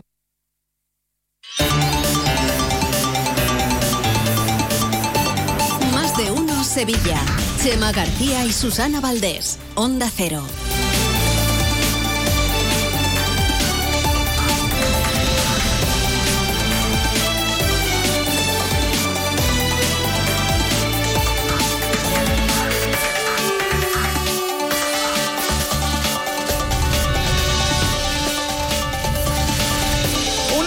Una y 13 minutos de la tarde, seguimos en directo aquí en Más de Uno Sevilla. A pesar de que sigue lloviendo, va a seguir lloviendo en las próximas horas.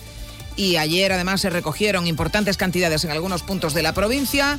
El problema que tenemos gravísimo de sequía sigue encima de nuestras cabezas. Y a partir del verano habrá restricciones en el consumo de agua si no llueve a lo largo de 30 días seguidos.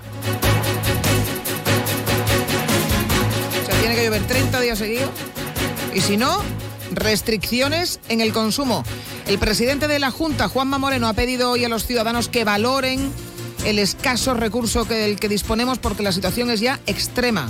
Juancho Fontán, buenas tardes. ¿Qué tal? Buenas tardes, Susana. Es lo que ha anunciado el presidente Juanma Moreno en la mesa de la sequía reunida esta mañana, donde ha pintado un escenario bastante negativo. Dice que la situación es extrema, con embalses al 20% y en algunas provincias que no llegan ni al 10%. Hay medio millón de andaluces con limitaciones. Una limitación que no es solamente que no haya agua en el grifo, sino también el no poder baldear las calles, no poder regar los jardines o no poder llenar piscinas. En esta situación hay 7 millones de andaluces. Tendría que llover durante un mes seguido para que no nos enfrentemos a restricciones en el consumo humano.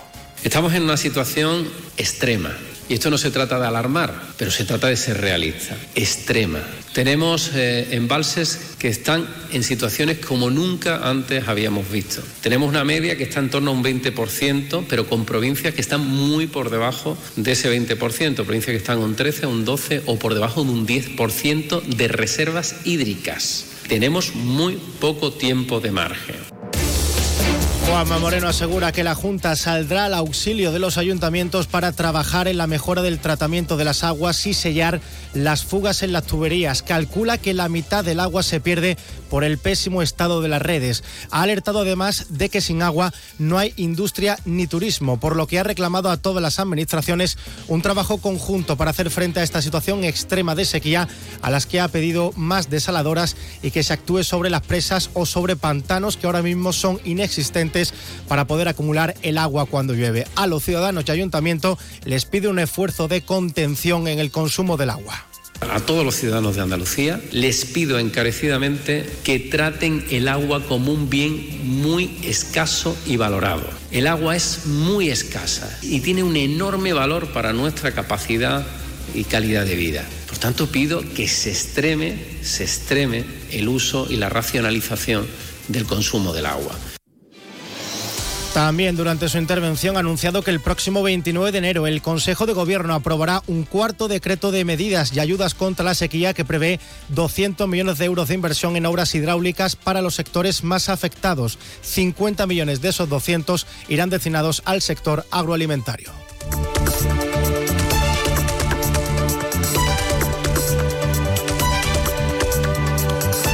Bueno, la cosa es tan grave ya hay ya muchos municipios donde tienen restricciones, no tienen agua durante las noches o se le ha bajado mucho la presión del agua que sale por el grifo, que es la medida además que va a tomar Emasesa, se va a anunciar en breve, en los próximos días tendremos ya una reducción de la presión de agua en nuestros grifos. Marcha con buenas tardes. ¿Qué tal, Susana? Buenas tardes. Así es, una menor reducción que notaremos de momento en horario nocturno. El anuncio será inminente. Su entrada en vigor calculan que para antes de Semana Santa. Así lo anunciaba el alcalde José Luis Sanz. Que ya más esa en este momento está estudiando, vamos, es un plan de, que tenía previsto, los posibles cortes que pueden venir en verano, pero les anuncio que en breve Masesa anunciará también posible reducción de la presión a determinadas horas del día. Evidentemente, en un principio sería horas nocturnas. Bueno, y ha anunciado también que será un verano, un verano duro. Estamos ante un verano duro, asegura el alcalde. Aún así confía en las lluvias de primavera aquí en Sevilla, pero de empeorar la situación, como hemos escuchado en Masesa, ya última su plan de cortes de agua.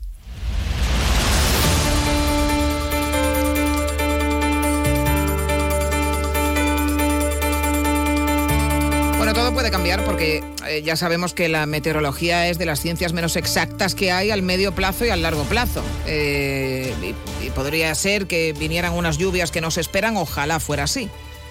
Todo apunta a que estamos ya en una situación tan delicada que librarse de eh, cortes de agua, de restricciones más severas, va a ser ya prácticamente imposible pero no es el único problema con los suministros que hay en esta ciudad. La plataforma vecinal de afectados por los continuos cortes de luz han decidido endurecer sus protestas porque la situación va a peor y anuncian nuevas movilizaciones. Denuncian que durante la ola de frío que por cierto ahora vuelven de nuevo las temperaturas muy bajas durante la noche, también en las vacaciones navideñas, las epidemias de virus respiratorios, los cortes de luz se han incrementado y señalan a Endesa como siempre, como la única responsable de esta situación, Mar. Y por eso la plataforma ha convocado a los afectados, a sindicatos, a partidos políticos, a una concentración a las 5 de esta tarde ante las oficinas de Endesa en la calle Luis Montoto. Insisten en que estos cortes se deben a que en estos barrios hay una infraestructura obsoleta y mal mantenida y hay una clara falta de inversiones por parte de la compañía.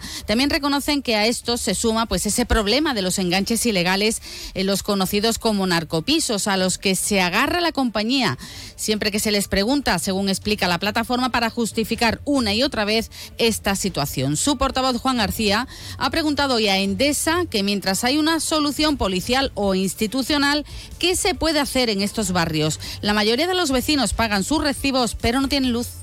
¿Qué hacemos? ¿Qué propone Endesa? ¿Qué propone?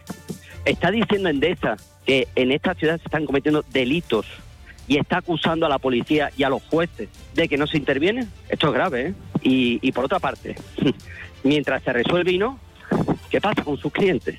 ¿Le está diciendo que se tienen que aguantar por esta situación? Es decir, técnicamente no se puede hacer nada. Bueno, pues enfado el que tenía el portavoz de la plataforma vecinal, cortes de luz que pueden tener graves eh, consecuencias para los ciudadanos, ya que pueden provocar pérdidas económicas, daños materiales e incluso problemas de salud, Susana.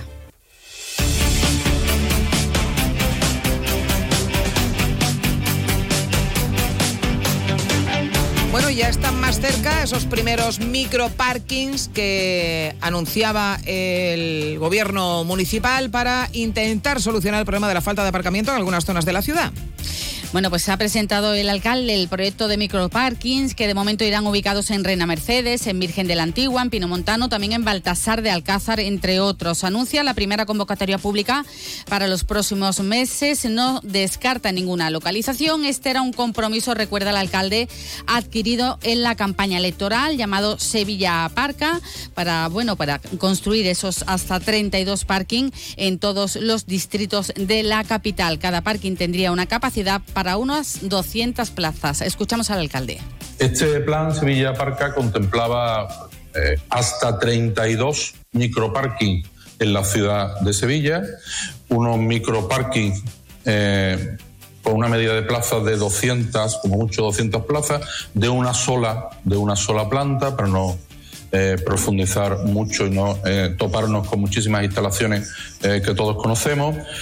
Un 60% sería residencial, un 20% sería rotatorio, un 10% para plataformas de, de transporte, patinetes, motoci- motocicletas, etcétera. Bueno, pues ese ha sido el anuncio. Llegarán esos microparking repartidos por los diferentes distritos de la capital, Susana. Y en sucesos anoten que han, eh, el juzgado de instrucción número 4 de Sevilla ha ordenado, a petición de la Fiscalía, el ingreso en prisión provisional comunicada y sin fianza de dos de los cinco detenidos por apuñalar a un joven en la madrugada del lunes junto a la discoteca Antique en la isla de la Cartuja. Ya saben que fueron cinco los detenidos. Eh, dos de ellos eh, han entrado en prisión, los otros tres han quedado en libertad con cargos y eh, con la obligación de no acercarse a la víctima, un ciudadano argentino. Mar, gracias. Adiós. También somos más de uno. Bodas, comuniones, cumpleaños o simplemente una reunión especial con los tuyos. Celebra tus grandes momentos a bordo de un exclusivo barco mientras navegas por el Guadalquivir. Una experiencia que tus amigos y familiares no olvidarán, por mucho menos de lo que imaginas. Cruceros Torre del Oro. Solicita más información sin compromiso en el 954-561-692 o en crucerosensevilla.com. Juega con Juan el centro. ¡Oh, Campos, qué golazo! ¡Del Sevilla! Así vivimos el fútbol en Radio Estadio. En Onda Cero te contamos intensamente los partidos de los equipos sevillanos. Emoción, goles, espectáculo. Este domingo a las seis y media, Betis Barcelona y a las nueve, Girona Sevilla. Sevilla y Betis juegan cada semana en Radio Estadio. Onda Cero Sevilla, el orgullo del deporte. Más de uno Sevilla. Onda Cero.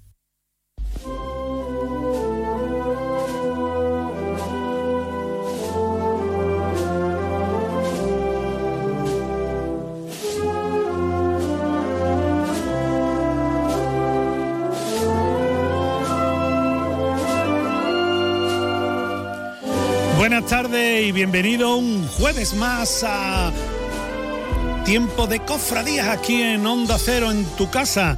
Y, eh, y hoy vamos a hablar de una hermandad muy, pero que muy especial. Nos vamos a Ciudad Jardín.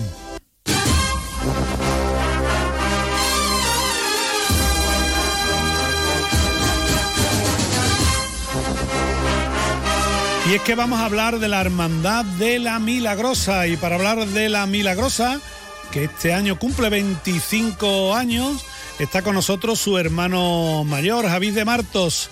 Eh, buenas tardes. Buenas tardes, Esteban, y a todos los oyentes de vuestro programa. Eh, para nosotros es un, un honor que esté un hermano mayor de una hermandad de Sevilla y más de una hermandad como la Milagrosa, a la cual le tenemos tantísimo cariño, una hermandad de víspera de la Semana Santa de Sevilla, que cumple 25 años, ¿no, Javier? 25 años de su reorganización, porque en torno a la Virgen del Rosario ya sabemos fehacientemente que se empezaron a hacer sus primeros cultos allá por final de la década de los 60 en la propia parroquia de La Milagrosa, que en pocos días cumplirá 60 años desde que la consagrara el cardenal Bueno Monreal. Eh, pero bueno, pero 25 años ya como lo con- conocemos con esta estructura de, de- de hermandad, aunque antes pasó como sí. agrupación Así parroquial y todo.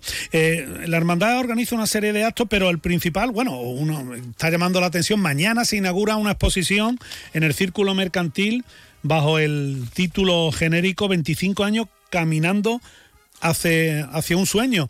Eh, ¿Qué podemos contemplar en esta eh, exposición, Javi? Pues en esta exposición en, el- en la que estamos sumidos todavía en pleno montaje, eh, porque no hemos tenido tampoco muchos días materiales para, hacerlo, eh, podremos contemplar a grosso modo eh, dos salas diferenciadas entrando en el patio central del círculo mercantil. Tendremos a la derecha la sala eh, destinada a, sobre todo a la titular dolorosa, María Santísima del Rosario, y en la izquierda tendremos la sala dedicada al Señor de la Esperanza independientemente que en la sala de la Virgen del Rosario también haya cosas de la nuestra otra titular letífica y titular de la parroquia, como es la Virgen de la Medalla Milagrosa, y en, el- la sala del Señor pues también habrá cosas alusivas al Santísimo Cristo del Consuelo, bueno, y de nuestros de nuestros otros titulares también. Eh, como dato curioso y relevante, pues en la sala del Señor estará montado el misterio a pie de suelo, eh, con, el, con el propio puente del Cedrón también. Evidentemente el titular no, no estará, eh, por razones obvias, pero sí estarán todas las imágenes secundarias del misterio. Y en la sala de la Virgen pues tendremos montado el, techo de palio con, con los varales como, como, lo, como lo pusimos en nuestra parroquia en, en, en el año fatídico de, de la pandemia. Eh, eh, ¿Hasta qué día? Mañana abre la exposición, pero ¿hasta qué día estará eh, abierta esta exposición? El Círculo Mercantil, en la calle Sierpe. Pues la exposición inaugura el sábado, del día 20, hasta el domingo 28 inclusive. Sí, porque mañana es una se, se abre de forma eh, oficial, de sí, hay manera una- institucional. una- exactamente. y el público el sábado. inauguración institucional. Exactamente. Eh, el horario De como el- nueve- de 9 a 2, de 9 a 2 y de 5 a 9, creo recordar. Eh, o- mm, bueno, O de 5 a 10, no me acuerdo ahora mismo. Bueno, De que, que- que hay horas para poder eh, contemplarla y Sí, sí, sentirla. Eh, bueno, hablando de está, la cuaresma está llamando ya a nuestra a nuestra puerta este año a novedades que tenga la hermandad de la Milagrosa, Javi. Pues la principal novedad podemos decir que es el, el- el estreno, o por llamarlo de alguna forma, el casi estreno del paso de misterio al completo que ya saldrá totalmente remozado con la eh, reforma y enriquecimiento de talla y barnizado. ¿Quién lo ha hecho? Ya- ¿Quién lo ha hecho? ya- el- la, la reforma de talla lo ha hecho eh, García Flores, el tallista eh, Juan Antonio García Flores, y el, y el barnizado lo han hecho un, un taller de, de barnizado de, de, de la Puebla del Río. Eh, vale, eh, me imagino sigue creciendo la hermandad y hay un espíritu dentro de la propia hermandad para, eh, bueno, que en un futuro podía estar en carrera oficial, ¿no? De hecho lo pide, ¿no? La hermandad, ¿no, Javi? Bueno, lo, lo pide la hermandad, lo piden todos sus hermanos y nos, me consta que, que no somos la única hermandad del bien de dolor y de pasión con ese anhelo. Pero bueno, eh, nosotros ahora mismo hablando en primera persona, pues evidentemente el propio lema de la exposición así lo indica, ¿no? 25 años caminando hacia un sueño, eh, hay un mensaje muy subliminal en la fotografía que ilustra el cartel de la exposición y claro, pues sí, evidentemente es un sueño, pues el mismo sueño que tuvieron todas y cada una de las hermandades que en su momento pudieron entrar en la nómina de las cofradías que hacen estación de penitencia a la catedral, ni más ni menos. Somos hermandad de penitencia con los mismos derechos, las mismas obligaciones y con, y con posibilidades físicas reales de poder hacerlo. Eh, ¿Que habrá que luchar por ello y conseguirlo? Pues esperemos que se haga justicia y así sea más pronto que tarde. Bueno, muchísimas gracias por atender la llamada de esta tu casa, Donde Acero. Javier Mato, hermano mayor de la Milagrosa. Gracias, gracias siempre a ti, Esteban, por el cariño que nos muestras, evidentemente. Bueno, pues ahí quedan las palabras del hermano mayor, 25 años caminando hacia un sueño, una exposición que mañana se inaugura oficialmente, bueno, a nivel institucional, y el sábado en el Círculo Mercantil. Noticias de la semana. Noticias que nos llevan a la provincia y es que ha sido repuesto al culto eh, nuestro padre es un nazareno de Carmona tras ser restaurado por Pedro Manzano. También eh, esta semana se ha sabido ya que el próximo año 2025 será coronada canónicamente la Virgen de los Remedios de la localidad sevillana de Estepa. Noticias también a nivel de bordado, porque ya se han estrenado, ya se han presentado, se estrenará el próximo martes santo los nuevos faldones bordados, los laterales del paso de Cristo de la buena muerte de los estudiantes realizados por el TAE Santa Bárbara y también se han restaurado y enriquecido los faldones del paso de palio de la Esperanza de Triana, realizado en el taller de Francisco Carrera Iglesia, con ayuda también de la bordadora Pepi Maya. El Señor de la Salud y Remedio de Bellavista será restaurado por Darío Ojedo tras la Semana Santa. Los trabajos están previstos que duren seis meses. La Iniesta presentó en el Salón Colón del Ayuntamiento de Sevilla logotipo, cartel y actos y cultos extraordinarios con motivo del 50 aniversario de la coronación de la Virgen Gótica y del 375 del voto. Eh, y después las penas está organizando también las penas de San Vicente, los actos y cultos extraordinarios con motivo del centenario de su reorganización. Y pinceladas de la agenda, solo el viernes, mañana concierto de Bien de los Reyes en San Jacinto a las 9 horas, a las 9 de la noche para la restauración del tejado. Vale 5 euros el donativo. El sábado, dos conciertos. Nos quedamos con noticias musicales. Araal tocará Santa María Elena en el Santo Ángel y La Estrella, dos hermanas, en Los Gitanos. En definitiva, eh, nos vamos con esta música. la, música de cornetas y tambores con Virgen de la Paloma.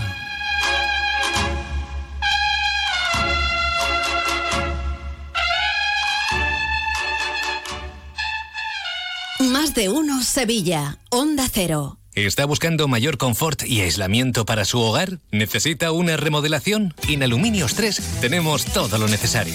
Ventanas de aluminio con y sin rotura puente térmico, PVC, mamparas de ducha, persianas, mosquiteras y accesorios. Somos fabricantes y montadores. 40 años avalan nuestra profesionalidad y calidad.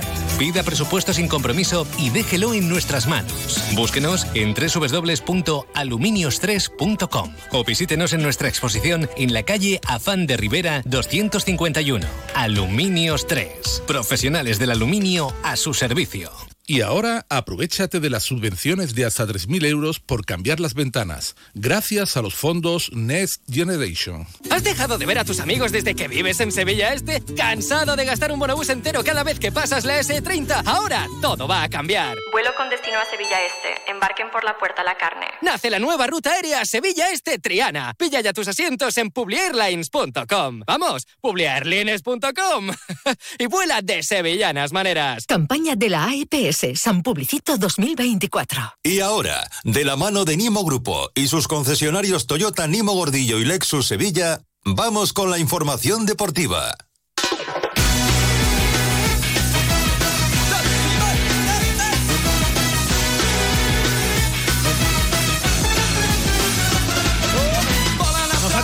Una y 33 minutos de la tarde. Nos gusta tanto, nos interesa tanto y sobre todo hay tanta plancha que hemos adelantado un poquito la intervención de los compañeros de Onda Deportiva.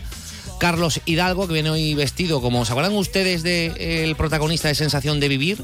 Pues igualito, bien igualito, se lo digo yo. Carlos Hidalgo, buenas tardes. Hola, ¿qué tal? Buenas tardes. Y José Manuel Jiménez, que como siempre viene eh, perfectamente eh, vestido y apropiado Como para, el amigo- para el- la- el amigo- el amigo fuertito, sí, que era feo pero fuerte. Bueno, que no es en tu caso, ¿eh? Que eres sobre todo fuerte. Eh, querido, buenas tardes. ¿Qué tal? Muy buenas. ¿Todo bien? ¿Era Luke Perry o...? Luke, no, Luke Perry, efectivamente. ¿No Luke viene hoy Perry. Luke Perry? Perry reci- recientemente No, Luke fallecido. Perry no, Luke Perry era Sí, el no, chulito. más bien Era tiene- Brandon. ¿Te acuerdas de Brandon? Ah, Brandon Walsh. Brandon Walsh, va muy hoy Brandon Walsh. Que Luke Perry no se llama Luke Perry la, en No, la no. serie. Era, Brandon Walsh, que estaba en el instituto, eh, aunque tenía el hombre 36 Dylan años. McKay. ¿eh? Tenía 36 años y aparentaba que tenía 21. Bueno, ¿vamos al lío? Acá ha confirmado que Miguel se veía toda Sí, la serie. Sí, sí. Vamos al lío. Venga, vamos al lío porque tenemos muchas cosas que contar. No, no, espérate, no, no, no es que, no es que es, eh, lo que tiene es un Luke Perry. Eso es lo que- bueno, venga. De Perry total. Un look de Perry. Bueno, que mm, ahora vamos con lo deportivo, tanto del Sevilla como del Betis. Vamos a escuchar a Isco, vamos a escuchar a Manuel Pellegrini. Eh, también escucharemos. ¿Qué más? ¿Qué traemos en el programa de escucharemos a Aníbal Meshbri, escucharemos a Víctor Horta. Antes de todo eso, del Nido Benavente vuelve a la carga. Y dirán ustedes, ¿pero para qué? Bueno, pues el hombre lo quiere intentar otra vez. Dice que hay falta de información, eh, que él quiere echar a los ocupas. eh, ha emitido un comunicado eh, diciendo que. Eh, la falta de información de las familias Carrión, Alex, Guijarro y del resto de ocupas eh, le obligan a convocar una nueva Junta General. Dice que le niegan la información económica que ha pedido eh, y que, bueno, pues quiere intentar de nuevo hacer valer la mayoría de las acciones del Sevilla que las tiene que las tiene él. Bueno, pues vamos a ver finalmente lo que ocurre. Primero, porque no hay fecha, pero podría ser en torno a marzo, eh, porque son dos meses los que tiene el Sevilla para convocar esta, esta junta, que la tiene que convocar, porque está obligado. Y el 24 de marzo es Domingo de Ramos, no creo que se vayan a meter en esa, en esa semana, con lo cual, pues quizá entre el 1 y el 24 de marzo por ahí va a estar la cosa, será esa junta de accionistas de, del Sevilla. Es muy complicado que cambie algo con respecto a las últimas, porque ya le han dicho los jueces que está el famoso pacto vigente, al que le quedan todavía tres años. Con lo cual, bueno, pues si la intención es solo eh, recibir información, pues recibirá información. Si consigue meter en el orden del día el famoso punto de remoción del Consejo y, la colocación de uno nuevo con él al frente, pues eh, entiendo que otra vez no le permitirán votar y que volveremos otra vez a la misma, otra vez eh, un juzgado, bueno. Bueno, ya lo dejó claro, que él iba a seguir eh, agitando el árbol hasta que eh, cayera el tema y, bueno, pues pudiera votar. Así que esto va a seguir y esta va a ser la primera que va a tener del nido Carrasco como presidente y bueno, si sigue sin poder votar con libertad y como él querría, eh, José María del Nido Benavente en la Junta, pues dentro de unos meses tendremos eh, otro más, de eso no hay duda, a no ser que se reconduzca y mucho la, la situación deportiva del equipo. Bueno, pues eh, si lo que y aún quieres... así, vamos, porque No, hace unos claro. meses estaba el Sevilla eh, celebrando una nueva Europa League, ¿no? Sí, da Y ya igual. hemos tenido tres juntas. Si lo que quiere es recibir información y como no la está recibiendo a través de su consejero, de eh, Enrique de la Cerda, pues eh, entiende que esta es la fórmula para recibir los números, los informes que él pide, pues me parece muy bien. Insisto, si consigue meter eh, como orden del día el famoso punto, pues creo que otra vez será lo mismo. Vamos a hablar del Real Betis Balompié. Ahora enseguida escuchamos a Isco, pero antes, Manuel Pellegrini. Una entrevista con los compañeros de ABC. Me han llamado la atención dos cosas. Por un lado, ha dicho, ha venido a decir algo así como cómo íbamos a pasar eh, de ronda en Europa League si solo teníamos un central. Ahí ha habido un, un dardito eh, importante. Y, eh, segundo, ha hablado de la marcha de guardado. No sé si ha dicho algo de la peleita, del famoso pique del día del Girona. Vamos a escucharlo. Respecto al que comentas, eh, sí, tardito al club, eh, por la venta en el último instante de, de Luis Felipe. Él también dejó fuera de la lista a Xavi Riat y al final por eso se quedó con eh, un solo central. Así que ahí hay responsabilidad eh, compartida. Y sobre la marcha de Guardado, no ha querido eh, ni mucho menos... echar eh, leña al, fuego y lo que ha hecho es eh, tener buenas palabras para Guardado y decir que es una pérdida muy importante para el vestuario. Es que eh, recordemos que todo esto se produce en el descanso del día del, del Girona. Del Girona. lo suple, lo, lo cambia al descanso Pellegrini, al futbolista mexicano. Y claro, hemos recibido algunas informaciones que apuntan a que allí las palabritas fueron subidas de tono entre Guardado y Pellegrini, que estuvo la cosa calentita. ¿eh? Sí, sí, y que bueno, eh, parece que Andrés Guardado eh, tiene previsto un futuro en los, en los banquillos y más o menos que le vino a decir que, que bueno que lo que había aprendido de, de, Pellegrini era lo que no iba a poner en práctica, entre otras cosas. Bueno, la verdad es que... Tremendo. Bueno, escuchamos a Manuel Pellegrini sobre Guardado. Va a ser una pérdida importante porque creo que era el capitán y además tiene un espíritu de grupo muy fuerte, de exigirle a todo el mundo, además con una trayectoria y con un rendimiento, con un rendimiento detrás de él. Por otro lado, ¿no es cierto? Claro, la edad nos suma a, a todos.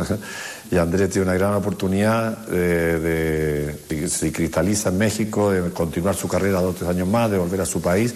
Creo que ha hecho mérito suficiente como para ayudarlo, si realmente tomó la decisión y por lo menos desde el punto de vista mío personal va a tener todo el apoyo y la ayuda que lo que él crea que es mejor para, eh, para su carrera. ¿eh? En ese puesto tenemos otros otros jugadores, así que si se reproduce, ojalá que, que haya tenido la decisión correcta y desde el punto de vista personal tengo muchísimas veces discusión y pelea con jugadores porque eh, uno tiene el rol del tenis y tiene que saber cuándo hacerlo, con quién, en qué momento y así que eso no tiene más trascendencia que habrá pasado 20 veces.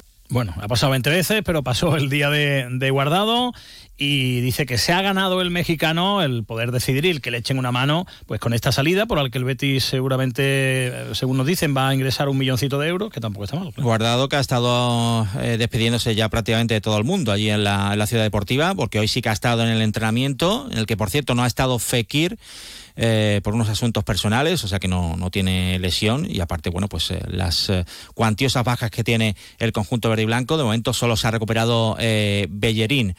Eh, así que lo de guardado seguramente va a ser eh, oficial eh, en, nada, en breve. Vamos a escuchar a Isco Alarcón, que ha dicho entre otras cosas que quiere un título, que quiere tocar plata. Sí, y ha hablado lógicamente sobre el partido del próximo domingo. Veremos si guardado ya ahí no es futbolista del Betis, en principio va a ser así, y si hay homenaje, como se venía barruntando en los prolegómenos eh, de ese partido frente al Barça. El Betis no le gana al, Liga en, eh, al Barça en Liga desde aquel, eh, aquella remontada, aquel 3 a 2 año 2008 con los dos goles de Edu y el tanto de, Juanito. Desde entonces. Desde entonces, lo recordamos todos los años y el Betis sigue sin ganar. Bueno, pues esto dice Isco sobre el partido ante el Barça.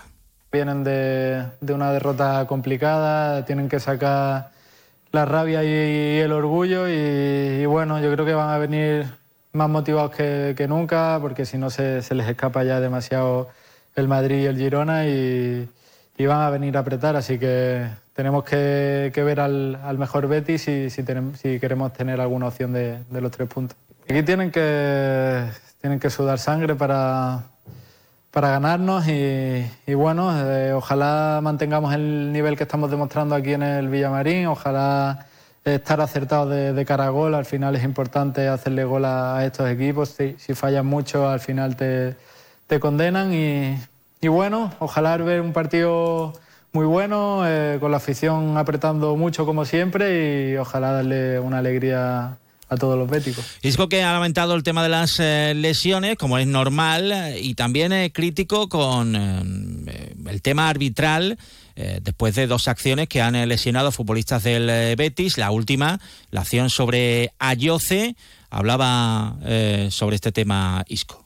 Son decisiones que, se toman rápido, habría que, que, unificar un poco criterios para, para saber bien cuál es expulsión y, cuál no, pero la verdad que, fue una pena porque el jugador nuestro se tuvo, se tuvo que ir lesionado, iba a estar tres semanas en el dique seco y el otro jugador pues terminó el, partido completo, así que hay que, hay que estudiar un poco la, manera de, tomar mejor ese tipo de decisiones. Una pena lo de las lesiones, pero bueno, se ve que, que es una, una plantilla completa que y si no pues el míster ha tirado de, de cantera también que han hecho muy buenos partidos tanto Y de hecho ha tirado también eh, en el entrenamiento de hoy de varios canteranos eh, para poder completar eh, el entrenamiento. Lo de la plata, hablaba sobre la conference. Conference no, me voy a estrenar este año, igual que, que en la Europa League. Y, y a mí me hace mucha ilusión, la verdad, competirla, eh, intentar llegar lo más lejos posible. al final es un, un título más, un título importante y, es lo que queremos todos, ¿no? Tocar plata. Preparar bien la, la Conference, un rival difícil que está acostumbrado a jugar en, en Champions y, y no va a ser fácil. Vamos a, a tener que dar lo mejor de nosotros para, para sacar la eliminatoria. Vamos a hablar del Sevilla. Ayer por la tarde se presentó Aníbal Meshbury. Es que me, me, me- me gusta decir Meshbury porque me he enterado que se dice Meshbury. Yo creía que era Maybury por la J esa, pero no, A ver si Meshbury. puedes aguantarlo, porque después todo el mundo Mm. empieza a decirlo de otra forma y al final, pues. Es que además tiene pinta Meshbury. de que le vamos a decir Aníbal, con lo cual vamos a darnos de Eso sí, película. sí, sí. Aníbal, el mediocentro, Inglaterra es Aníbal. el mediocentro tunecino. En esa presentación, lógicamente a su lado, el director deportivo Víctor Horta. A ver, el mercado, entradas, salidas, pues de momento dice que es que ofertas por los jugadores de Sevilla no llegan. Por ahora solo ha habido interés, no ha habido ofertas oficiales. A día 17 no hay mucho movimiento de mercado prácticamente en Europa. La verdad que no está habiendo mucho movimiento y no sé si eso se querrá decir que los últimos 10 días, del 20 al 31, puede haber más movimiento para reforzar los equipos. No, hasta ahora está habiendo poco movimiento en general y obviamente yo creo que si algunas salidas podrá haber, tendrán que ser en la último tramo del mercado, como parece que, que va a haber mucho más movimiento en ese momento. Va a fichar el Sevilla a un delantero, es verdad que ha promocionado, digamos, a Isaac Romero, pero eh, ahí está la posible marcha de Rafa Mir. Ahora escucharemos a- al técnico hablar del delantero murciano. ¿Va a fichar algún hombre en punta? Ahora, obviamente, tenemos 25 licencias, cosa que limita mucho reforzar el equipo. Eh, en ese sentido, tenemos que estar atentos al mercado, atentos a la situación de, de cualquier puesto, de la delantera también, y a partir de ahí, si encontramos una buena opción que pueda, con una salida o una buena opción, incluso que se pueda inscribir en un equipo de categoría inferior, la tendremos que valorar sin ninguna duda. El tema de la categoría inferior ya está finiquitado porque ya no hay más plazas en el Sevilla Atlético después de la rescisión de contrato de Alfonso Pastor, que por cierto se ha ido al filial del Levante, eh, ha firmado allí en el Atlético Levante. eh, ya esa opción, esa cucamona ya no se puede hacer más. Eh, o sea que tiene que marcharse alguien. Puede ese alguien ser Rafa Mir. Escuchen porque dice que aquí realmente ni el Valencia ni nadie ha llegado con una oferta y que Corona el otro día que estuvo en el Sánchez Pizjuán iría para otra cosa. No tengo, no tenemos constancia oficial de ninguna oferta oficial por Rafa Mir y es lo único que te puedo decir. Yo creo que Corona se ha generado una noticia de una persona que juega el domingo en Andalucía y puede ver fútbol el viernes en directo, sábado en directo. Sí que es verdad que en verano hubo interés, pero que Corona no, no vino a hacer oferta, no vino a negociar, vino a ver el partido simplemente aprovechando que iba a estar el fin de semana en Andalucía con su equipo. Pues si no se va nadie, no vendrá nadie al Sevilla. Recordemos, ya ha debutado Agumé, eh, lo tiene que hacer Aníbal Meshbri. Eh, claro, si no hay ofertas, ¿puede haber alguna rescisión de contrato? ¿Se puede hablar con algún futbolista tenga más o menos contrato? Hay algunos que terminan en junio y se le puede decir, eh, decir vamos a llegar a un acuerdo, pues dice Víctor Horta que no. Bueno, es difícil, ¿no? Porque son jugadores con situaciones contractuales normalmente largas. eh, no es una circunstancia que en un mercado de enero se pueda plantear eso. Eh, lo veo complicado. No es una cosa realista. De hecho, en verano fueron por circunstancias puntuales eh, y se hicieron en la última. No veo en enero un mercado realismo- realista a la rescisión.